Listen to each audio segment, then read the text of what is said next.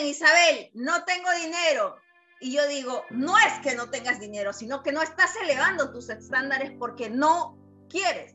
¿Cómo así? Yo te explico, por ejemplo, cuando se enferma un familiar tuyo, conseguimos de donde sea, pero conseguimos dinero, ¿verdad? O sea, vamos por aquí, nos movemos y todo lo más. ¿Y qué estás haciendo? Elevar tus estándares, porque dices, wow, tienes en ese momento, no hay otra opción. Y dices, sí o sí tengo que conseguir el dinero. Ahora, yo no te estoy diciendo que vayas y te prestes, pero que sí puedes generarlo. O sea, concéntrate, qué puedes hacer, qué puedes vender, qué puedes generar nuevo en tu, en tu, en tu círculo, en tu vida, para que tú puedas de esa manera generarte ingresos. O sea, ¿qué voy a vender? ¿En qué voy a enfocarme? ¿Qué voy a solucionar? No solamente vender por vender, sino qué problema vas a solucionar, ¿verdad? ¿En qué puedo ayudar a estas personas? Entonces, no es que no exista dinero, sino tal vez estás enfocado en otra cosa, porque todos, absolutamente todos, y te aseguro que tú también tienes creatividad, tienes cosas para entregar, tienes ahí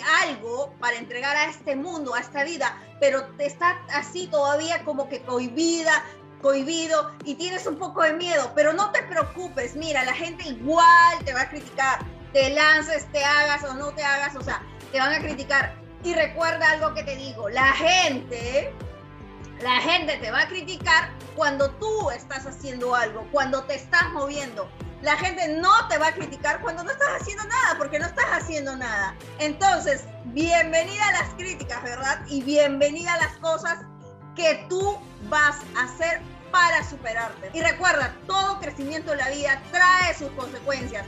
Un escalón más de avance y más personas que también van a quererte criticar, pero eso es parte de, del querer avanzar, parte del éxito y todo lo demás.